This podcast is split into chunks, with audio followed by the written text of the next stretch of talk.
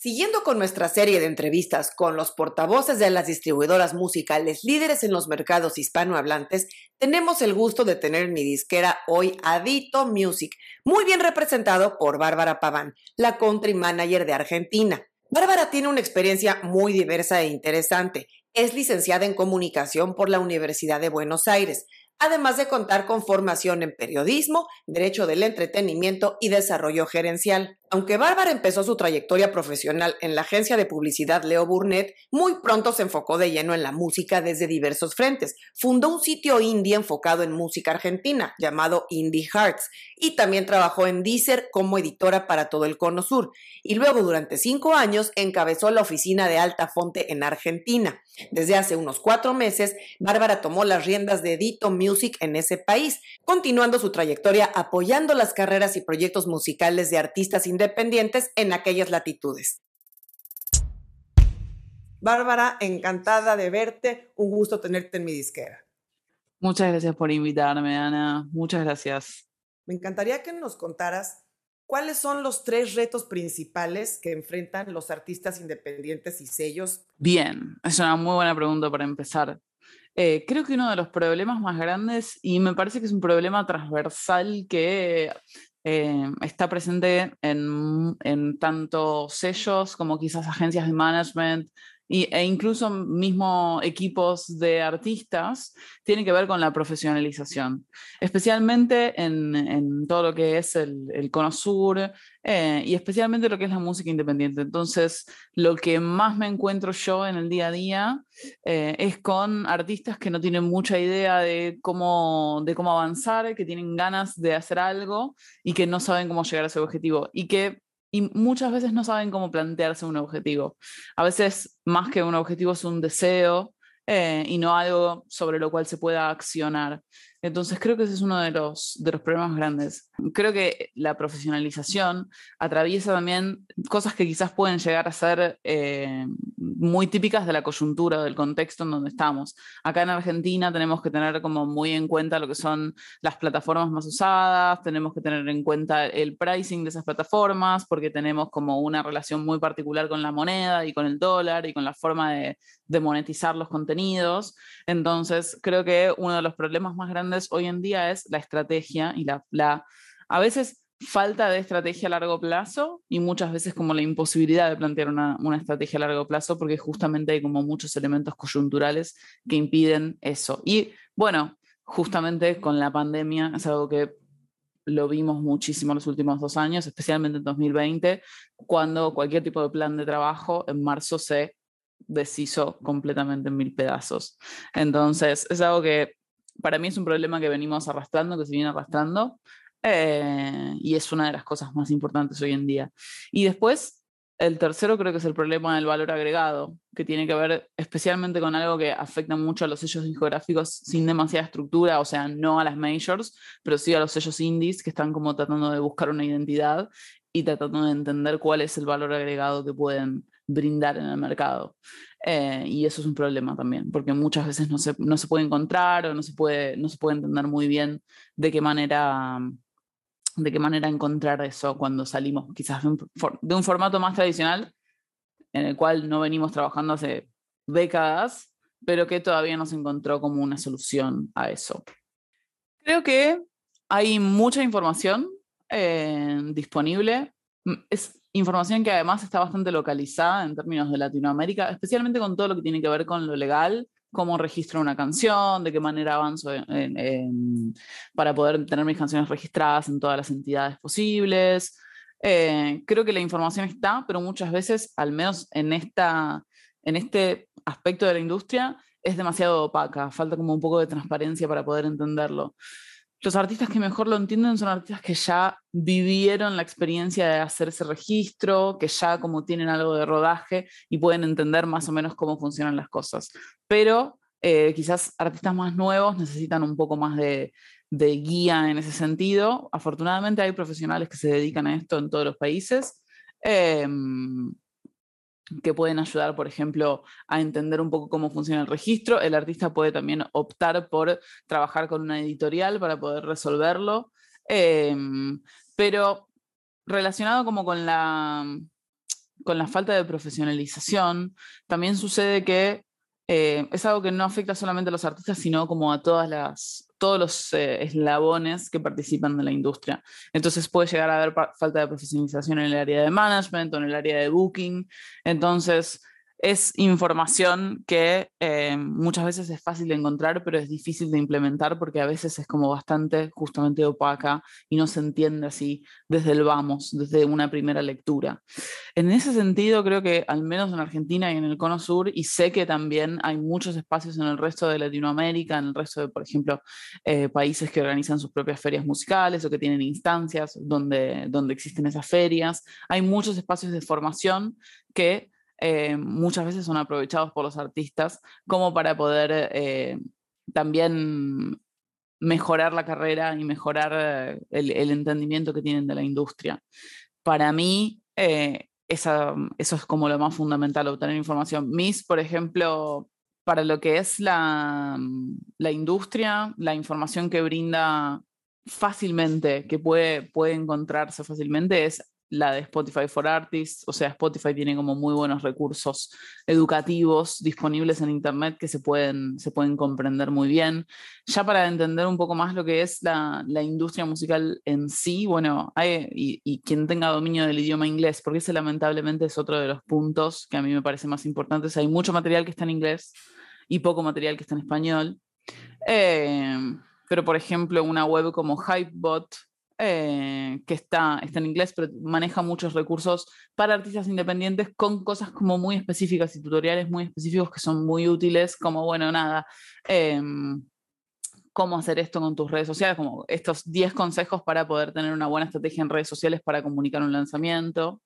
Mi disquera, sin ir más lejos, en YouTube, es un buen recurso para usar. Eh, porque es importante también entender al menos desde mi perspectiva, entender cómo es el funcionamiento de las plataformas para poder encontrar oportunidades dentro de, eso, de ese funcionamiento.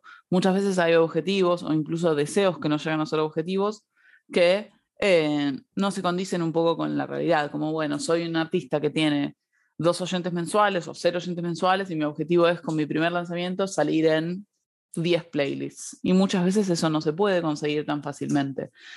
Hay gente que lo consiguió, sí, por supuesto, siempre hay excepciones para todo, pero en líneas generales es algo que no, se consigue de una primera vez. Entonces, manejar esos objetivos más, más realistas es muy importante. Claro. Pues justamente te encaminaste hacia donde yo quería seguir, que es a esas prácticas exitosas, esas cosas que puede un artista desde sus inicios empezar a hacer para que las plataformas empiecen a tomarlo en cuenta. Seguramente tú, en tantos años de experiencia trabajando tanto en las distribuidoras como en el lado de las plataformas, pues tienes también mucha idea de cuáles son las cosas que a un artista le pueden marcar una diferencia para que una plataforma le ponga el ojo y decidan apoyarlo. Sí, voy a tener en cuenta siempre que este, estamos hablando de artistas completamente que trabajan desde la autogestión, ¿sí? Porque puede haber un, un equipo de trabajo detrás que se ocupe de ciertas cosas, pero acá hablamos de una persona sola que se está ocupando de todo. Entonces, para mí, el aspecto fundamental para trabajar es siempre hacerlo con antelación. O sea, no pretender una vez que se tiene, por ejemplo, esto es, un caso que lamentablemente pasa muchísimo. Eh, y de nuevo, en líneas generales pasa, no, no, sale bien. Puede haber algunas excepciones en las cuales salga bien, pero no es lo general. Eh, tener el máster y decir, bueno, ya tengo el máster, ya pasó lo más difícil, o sea, todo el proceso de composición, de grabación, masterización, mezcla, ya pasó. Eh, bueno, lo puedo publicar ya, ahora, no tengo por qué esperar nada. Y, si tengo la posibilidad de hoy es lunes, que salga el viernes, bueno, perfecto. Eso realmente no deja tiempo para trabajar ni para hacer nada.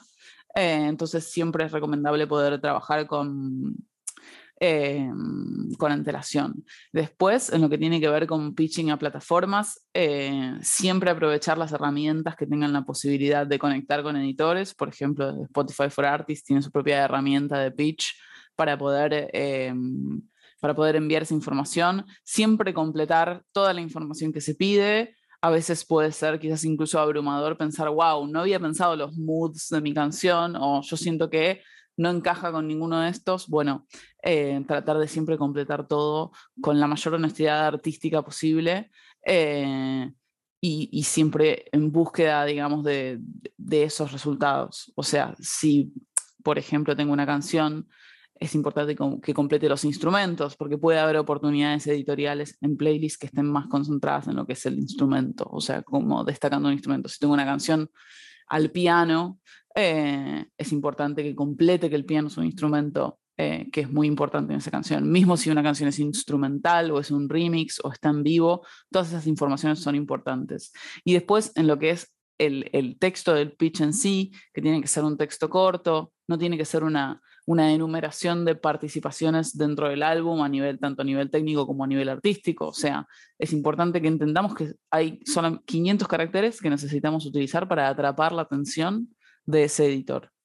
Eh, y tienen que usarse para describir, yo siempre trato de buscar un balance entre lo que es la personalidad y la esencia de esa persona artista y el sonido de esa canción. Y si hay información como para poder brindar previamente eh, en lo que tenga que ver con la performance de esa canción, en qué playlist salió, cómo le fue orgánicamente, es muy importante también poder tratar de incluirla dentro de esa información, que es corta, es, es un texto bastante corto, son 500 caracteres nada más, entonces hay que aprovechar realmente cada uno de esos 500 poniendo información que sea precisa. Y esto se tiene que hacer siempre con antelación porque también es otro, otro punto importante que los artistas puedan eh, hacer el submit, especialmente a Spotify, para poder eh, poner el algoritmo en movimiento, digamos. Siempre que lo hagan con siete días de antelación o más, eh, esa información va a poder, ese pitch va a poder hacer que la canción entre en playlists algorítmicas como Descubrimiento Semanal,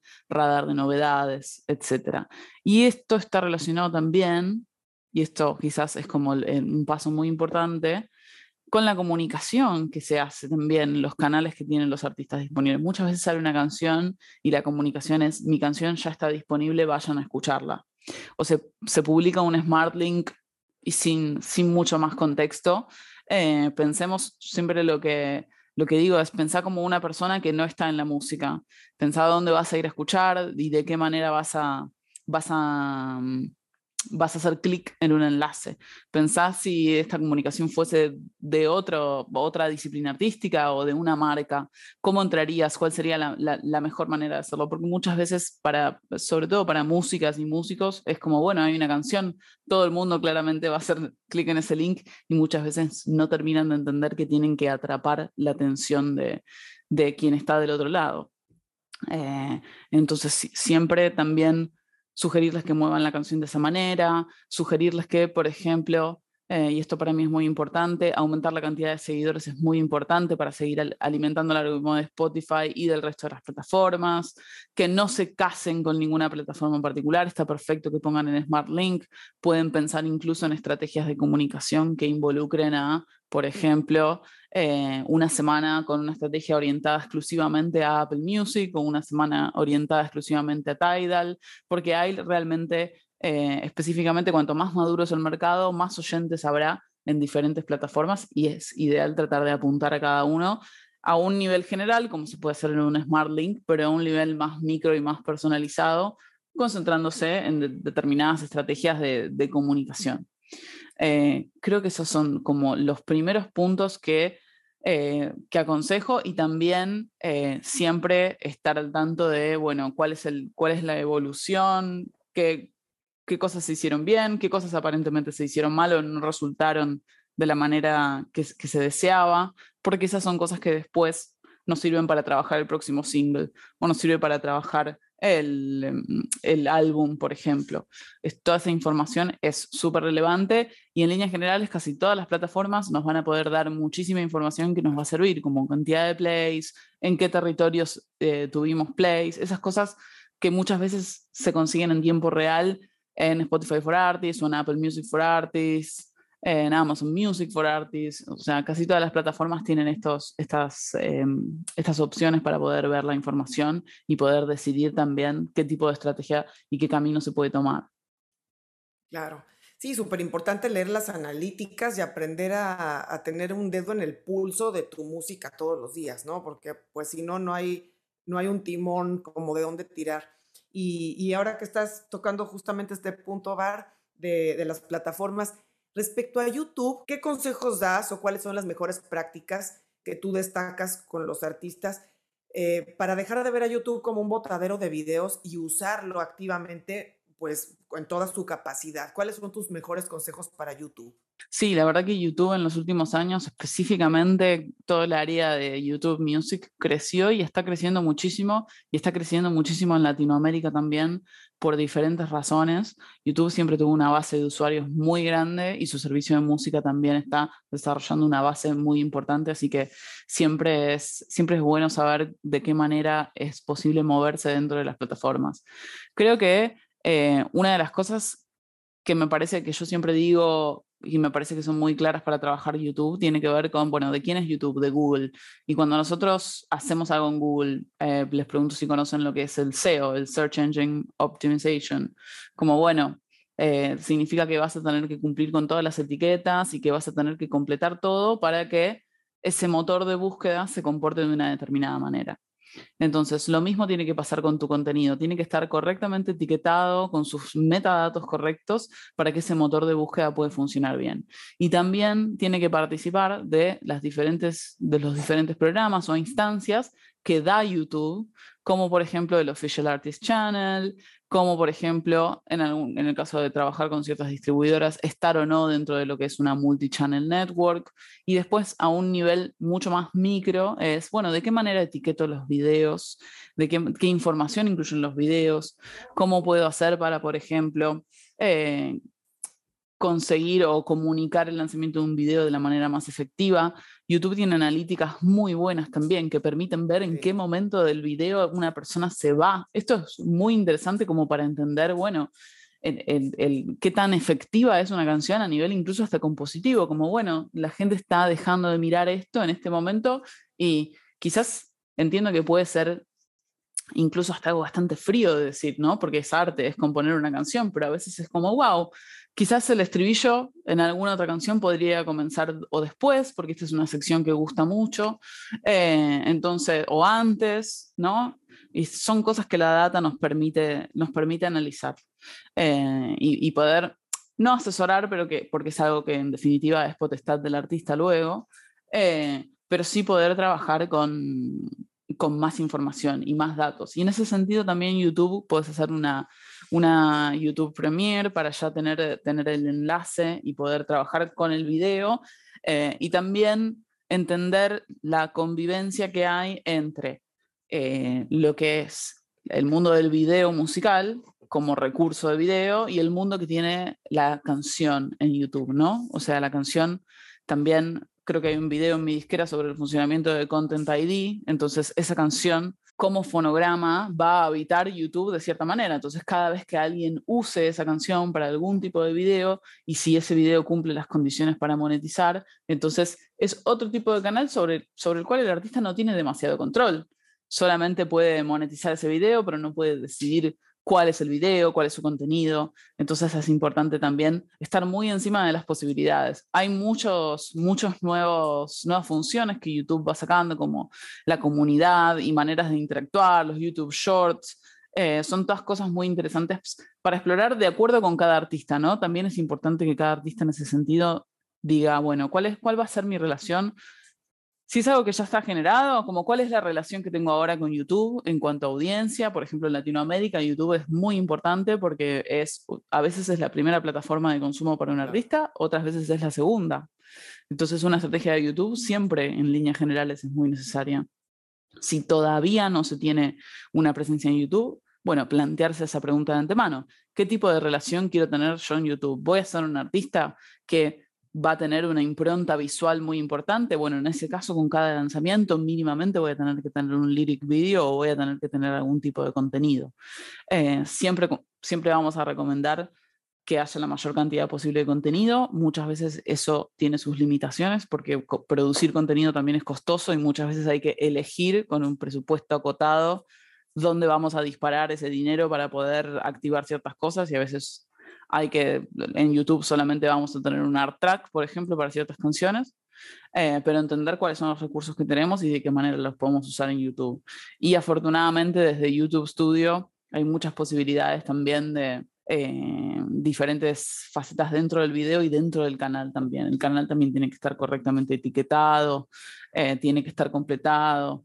Y bueno, siempre está, siempre está bueno también ver, esto es otra cosa que recomiendo, ver otros canales de artistas que no sean gigantes, o sea, no tiene por qué ser Dualipa, pero sí un artista, un colega que, que, digamos, bueno, trabaja muy bien en YouTube esta persona, a ver qué está haciendo. Eh, aunque sea como una percepción propia de, bueno, esta persona trabaja bien en YouTube, vamos a ver si realmente trabaja bien o no, cantidad de suscriptores, de qué manera, cada cuánto publican un video, cómo interactúan, hacen premiers, chats en vivo. YouTube tiene muchas herramientas y YouTube también tiene una gran, una gran plataforma de aprendizaje. Em, que está, está bueno aprovechar los diferentes cursos que tienen para, para creadores. Y también, por supuesto, la, la cuestión de que un artista tiene la ventaja como artista musical de tener un canal oficial de artista en YouTube, que es algo pues distinto, que, hasta hace pocos años no existía y que justamente dan la ventaja, como decías, que si tienes art tracks en canales temáticos separados, pues así poder integrarlos a un solo canal.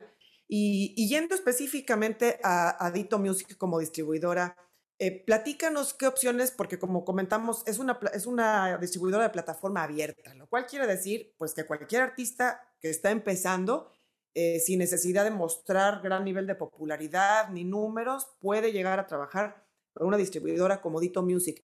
¿Qué planes ofrecen ustedes o cómo es el proceso de entrada para un artista que quiere empezar a trabajar con ustedes? Bien, genial. Dito tiene la verdad el beneficio de ser una plataforma abierta eh, actualmente las condiciones son eh, las siguientes. Por una suscripción anual, que es de 12 dólares, eh, ese artista tiene lanzamientos ilimitados relacionados siempre con ese artista. Tenemos también otros planes que están específicamente pensados para sellos discográficos de cierta cantidad de artistas. Por ejemplo, si un sello tiene 5 artistas o si un sello tiene 10 artistas, tienen la posibilidad de contratar una, una suscripción especial para esa cantidad. Eh, y se queda con el 100% de las regalías. Eh, es una suscripción que se va renovando anualmente, pero que una vez que está renovada, una vez que ya está abonada, le da una flexibilidad total porque no hay ningún tipo de límite de, bueno, tenés que subir un single, ese single tiene un costo, tenés que subir un álbum, ese álbum tiene un costo. Y eso da mucha versatilidad a la hora de no solamente el bolsillo, ¿no? porque eso también es muy importante, sino lo que es la flexibilidad de la estrategia, ¿no? Como puedo pensar, con una suscripción de 12 dólares por año pueden meter todas las canciones que quieran, eh, siempre y cuando estén relacionadas con ese artista y tienen el 100% de sus regalías. Entonces, es una total libertad, una plataforma autogestiva donde se puede cobrar las, las regalías a través de Payoneer mensualmente, cuando se vaya reportando todo, y eh, tiene mucha facilidad se puede cargar los créditos, editar los metadatos, se autogenera el ISRC, se autogenera el UPCD en caso de ser necesario. Está todo incluido, em, así que en ese caso, si alguien necesita un ISRC porque no sabe cómo gestionarlo con su entidad local, mismo con un, con un UPC, todo eso se puede conseguir y de nuevo, el ISRC es, digamos, la cédula de identidad de la canción, así que el día de mañana, si surge esta oportunidad y se tienen que ir, eh, es muy flexible poder agarrar ese ISRC donde están asociadas todas las reproducciones y llevárselo hacia un nuevo, hacia un nuevo lugar. Entonces, en ese sentido, todas las, todas las cosas que se pueden llegar a necesitar para un lanzamiento están disponibles. Y hay muchos recursos también eh, gratuitos dentro de Dito para poder trabajar lo que es el marketing dentro de las plataformas de una canción. Esa información está, está disponible para que un artista completamente autogestivo pueda también trabajar em, en eso. En Argentina tenemos un equipo de dos personas, o sea, estoy yo y está Sabrina también, y en ese sentido nosotras también miramos lo que son los números de suscripción en conjunto con otras personas dentro de Dito eh, para poder eh, evaluar si hay oportunidades interesantes para ciertos artistas por fuera de lo que es la suscripción, si podemos ayudarlos un poco más en lo que es el desarrollo de su carrera.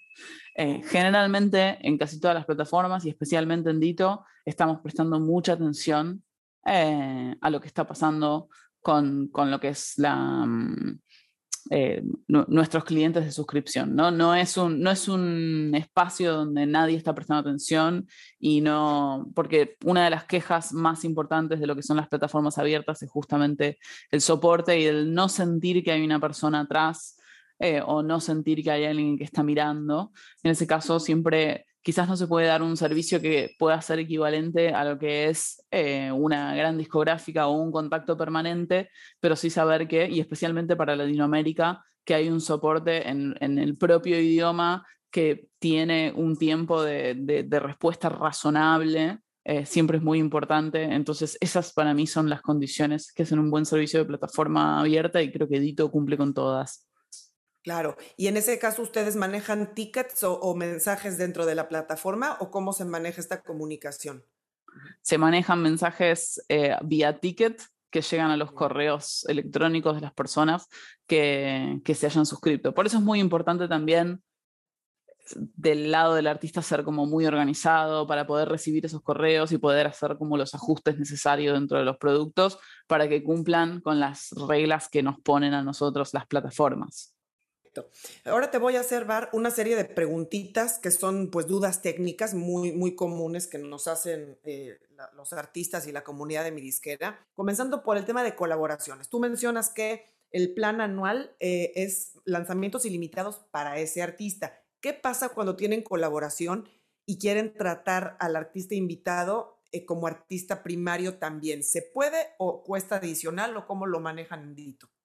Eh, cuando son dos artistas principales, eh, tienen la posibilidad de añadirlo como artista principal. ¿sí? Lo que no puede ser es, por ejemplo, ¿no? supongamos que hay eh, una cuenta en la cual hay una cuenta de Edito, ¿no? Una, no una cuenta de Spotify, en la cual hay lanzamientos por artista 1, siempre tiene que ser artista 1 estar en ese lanzamiento. Si artista 2 en algunas oportunidades está como artista main, no hay ningún problema pero siempre tiene que estar el artista uno, que es el artista principal. Eso permite que haya eh, ands, ¿sí? ¿no? Dos artistas principales dentro de una canción, que también es muy, muy común en la industria. Perfecto. Respecto al tema de covers, ¿cómo maneja Dito eh, la, cuestión de, de, la licencia? ¿Se requiere de antemano tener una licencia mecánica para subir un cover a la plataforma o Dito la gestiona y, no la exigen cuando uno sube su música. Nosotros no gestionamos las licencias, no la exigimos, pero sí es muy recomendable que esa licencia esté, porque cualquier problema que pueda llegar a ocurrir es importante que se tenga. Es realmente la, la manera de hacer las cosas, pero no es una exigencia que nosotros pongamos. Muy bien. Respecto al tema de actualización de créditos o metadatos, que de pronto un artista se da cuenta que escribió mal el título o que omitió el crédito de un productor, etcétera, ¿ustedes cobran o no la actualización de créditos? No se cobra la actualización de créditos. Todos los metadatos se pueden cambiar, exceptuando los metadatos que no se pueden cambiar, como por ejemplo el ISRC que está asociado a una canción, el UPC que está asociado a un producto, eso no se puede cambiar pero el resto de los metadatos sí se pueden cambiar, siempre y cuando sean cambios aceptables, ¿no? Por ejemplo, cambiar el artista cuando en la portada no, no se refleja esa información, no se podría. Que en la portada aparezca un nombre y en los metadatos otro nombre, no se podría. Ese tipo de cosas no, pero sí se pueden hacer cambios en los metadatos sin costo. Perfecto. Respecto a tema de administración editorial, ¿ustedes lo ofrecen? Nosotros ofrecemos publishing como un servicio separado de lo que es distribución, porque en lo que es el acuerdo de distribución trabajamos con lo que es el fonograma y en un acuerdo de publishing deberíamos trabajar con la obra musical, entonces se ofrece por separado. Muy bien. Eh, pues mucha información, la verdad es que me, encanta, me encanta una plataforma como, como Dito Music que tiene pues unos planes muy amigables eh, al alcance de cualquier artista independiente. También un tema relacionado con la con la anualidad era que hay mucha gente que pregunta que qué pasa si olvidan hacer la renovación anual eh, de, bueno, cuando, cuando expira, digamos, su plan. ¿Se les baja la música o, cómo funciona la renovación? La renovación es automática siempre y cuando el, el, medio de pago siga habilitado y ese ya es otro problema, pero siempre hay una comunicación muy cercana, no es que de un día para el otro la música se va a bajar, pero siempre hay que tener en cuenta de que si no se cumplen las condiciones del servicio, entonces del lado de Dito o del lado de cualquier distribuidora, si no hay un acuerdo expreso firmado, no se puede distribuir esa canción, entonces se tiene que dar de baja. Eh, pero no es algo que va a pasar de un día para el otro, pero es importante tenerlo en cuenta. Conozco muchos casos, no de Dito, pero sí de artistas que quizás tenían algún álbum subido, que tienen como que tienen un álbum en cada, en cada distribuidora, entonces no se acuerdan bien con quién están, eh, y de repente el álbum subido a las plataformas desaparece porque no recuerdan con qué distribuidora están trabajando, no recuerdan si pagaron o no pagaron, entonces es importante también mantener una organización desde ese lado. Y, bueno, pues ya digamos que yendo a la recta final, Bar, la, estamos obviamente hablando contigo como, como cabeza de Argentina, pero claro que tenemos que, mencionar que Edito Music pues es una empresa internacional. Cuéntanos un poquito cómo es la estructura de los demás países y quiénes son tus, digamos, tus colegas con los que tienes comunicación en los demás países hispanohablantes con los colegas de, mm, de toda Latinoamérica tenemos mucha relación muy semanal, muy, muy, muy cercana, porque también nosotros trabajamos todo lo que es la parte de Dito Label Services, que es para artistas eh, que están como un poco más arriba, y eso tiene otro tipo de, otro tipo de tratamiento y otro tipo de, de trabajo. Entonces, semanalmente o varias veces por semana, tenemos como muy buen contacto, sobre todo con mercados que muchas veces tienen sentido para lo que es el Cono Sur. Entonces, por ejemplo, México, el mercado mexicano está muy hermanado con el, mercado argentino. Entonces, trabajamos muy de cerca con ellos. Em, también Colombia, eh, tenemos oficinas, yo, yo, me ocupo particularmente de lo que es el Cono Sur, particularmente Argentina, Chile y Uruguay con algunas cosas, eh, por ejemplo, Paraguay. Eh, y después está todo lo que es la zona andina, que se gestiona desde, desde Colombia. En, la oficina colombiana eh, hay personas en diferentes ciudades de Colombia, incluso porque hay gente en Medellín, hay gente en Cali, hay gente en Bogotá.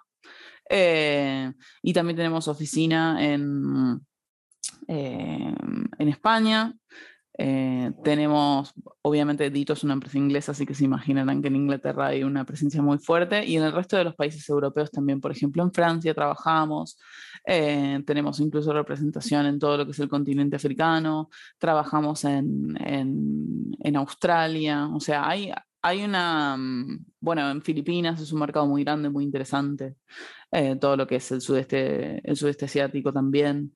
Eh, pero acá en Latinoamérica tenemos como esos puntos, puntos importantes. Colombia, México eh, y Argentina. En Brasil también hay oficinas, una oficina bastante, bastante poblada, eh, porque es un mercado muy grande Brasil, entonces es, es, una oficina bastante grande. Y depende mucho de las necesidades. Ojalá nosotros pronto acá también en Argentina podamos expandirnos de acuerdo, de acuerdo al tipo de clientes que tengamos y las, necesidades que haya. La verdad que Edito en los últimos años ha venido creciendo muchísimo en sus dos diferentes modalidades de trabajo. Eh, así que en ese sentido tenemos como un equipo muy robusto para, porque honestamente hoy el día el trabajo con la música no puede tener fronteras, entonces necesitamos sin duda trabajar y ver oportunidades también de, eso es algo que a mí me encanta, como también de conectar diferentes expresiones musicales latinoamericanas que tienen mucho en común, pero que normalmente, no sé, por ejemplo, los Argentina en sí generalmente es conocida por el rock, mucho, mucho rock, pero, y bueno, hoy en día por lo urbano, ¿no? Pero también hay, hay, hay como una comunidad muy grande de, de, cumbia que tiene muchos puntos en común con Latinoamérica y que muchas veces eh, no, no, no, se pone, no se pone en comparación, no, se encuentran como puntos, puntos de acuerdo que a veces con un trabajo más latinoamericano dentro de la misma industria se puede, se puede lograr. Así que eso está buenísimo. La verdad es que es un, un gusto platicar contigo, Bar, y saber cómo, eh, cómo está estructurada la compañía. las prácticas que nos estás dando, los, los consejos de estas mejores prácticas nos sirven muchísimo. Y bueno, pues agradecerte mucho tu aportación y tu presencia el día de hoy. No sé si quieras comentar algo adicional para la comunidad de mi disquera. No, que eh, una de mis mejores suscripciones de YouTube este año fue mi disquera. Yo soy, soy muy fan de la info de Ana. Eh, nada, muchas gracias por, la, invitación y por la charla.